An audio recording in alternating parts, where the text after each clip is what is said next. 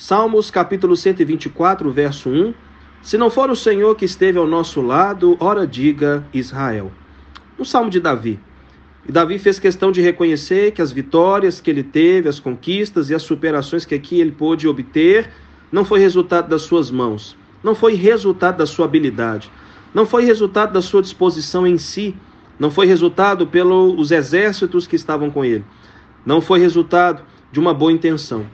Toda conquista, toda superação, todo avanço, toda vitória que Davi aqui está reconhecendo que pôde obter em sua vida é resultado da presença manifesta de Deus em sua vida e sobre o seu povo. Davi faz questão de não só se lembrar e reconhecer, mas do povo também reconhecer.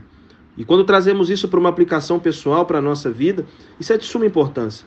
De entendermos que não são as nossas habilidades, o nosso trabalho, o nosso esforço em si mesmo que nos concede as vitórias, os avanços, os progressos e as superações na vida, em meio aos contratempos da vida.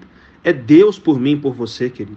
E precisamos ter essa compreensão e lembrar a nossa família e lembrar as pessoas também que estão próximas de nós para que eles também reconheçam que é Deus na nossa vida.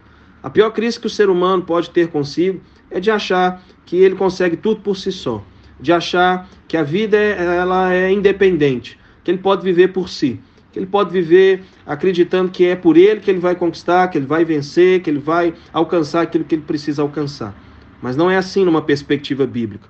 Pela palavra nós percebemos que se o Senhor não estiver do meu lado e do seu lado, se o Senhor não for por mim e por você, se o Senhor não estiver comigo e com você, meu irmão e minha irmã, estamos em sérios apuros. E a presença de Deus para mim e para você não é uma opção, é uma necessidade. Então por isso reconheça Convoque a sua família também a reconhecer que se não for o Senhor por mim e por você, estamos mais ou menos enrolados. Que o Senhor te abençoe e enriqueça a tua compreensão sobre essa realidade. Somos dependentes de Deus. Não fuja de Deus. Dependa de Deus. Deixe Deus cuidar da tua vida. Ele tem o melhor para mim e para você. Deus te abençoe. Vamos viver o melhor final de semana da nossa vida. Tamo junto.